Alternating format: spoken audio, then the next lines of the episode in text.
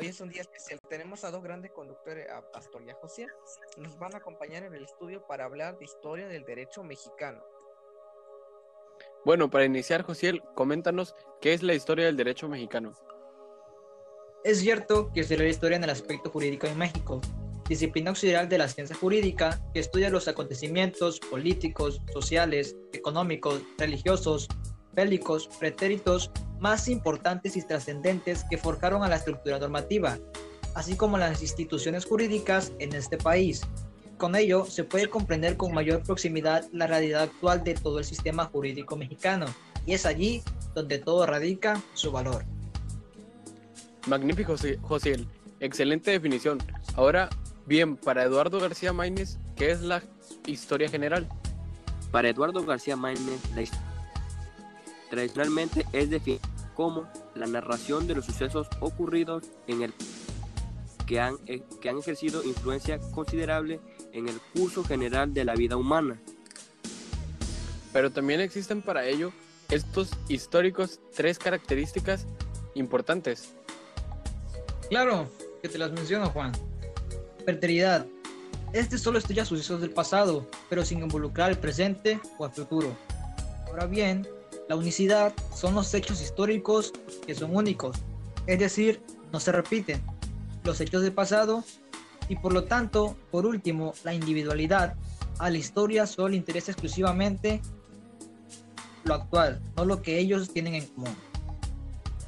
Entonces, ¿será todo lo que el pasado serán únicos entre sí y no se, no se podrán repetir? Entonces no tenemos sucesos que se llevan a cabo por el mismo nombre, entiendo, por eso no hay mismos personajes no se pueden clonar eso. Por ello, a todo esto, la historia como una gran rama general se basará en el conocimiento de sistemas jurídicos del pasado, no del presente. Por esto, el historiador solo considera de épocas pasadas a que no se repiten y jamás volverá.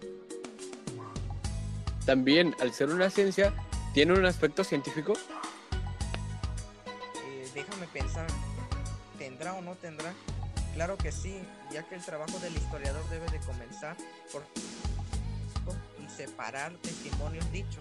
Dicho lo anterior, el trabajo histórico continúa mediante la reconstrucción de los hechos pretéritos, pero en su individualidad característica. Pero no se les olvide que tenemos un método, eso solo el aspecto científico, pero más en concreto existe el método en la historia. A mí ya se me olvidó, Josiel. ¿Nos lo podrías comentar el método científico de la historia del derecho mexicano? Por favor. Por consiguiente, se debe abordar un estudio de cada periodo histórico. Es así que se han delimitado tres métodos de análisis históricos y estos son... Ya te gané, José. El método histórico o cronológico, su análisis comienza a realizar comparación de los hechos históricos y en base a tal división investigan los diferentes ordenamientos jurídicos en el caso del método sistemático, establece que el análisis debe iniciarse a partir de una división de sistemas jurídicos para posteriormente situar el hecho histórico en la etapa correspondiente.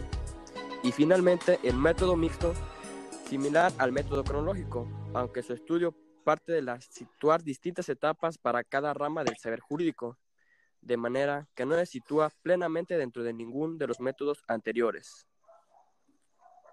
Lamentablemente el tiempo se nos terminó, pero fue importante saber sobre la historia del derecho mexicano en cuanto que es y conocer su respectivo método en el aspecto científico con el dúo de Josiel y Pastor. Muchas gracias.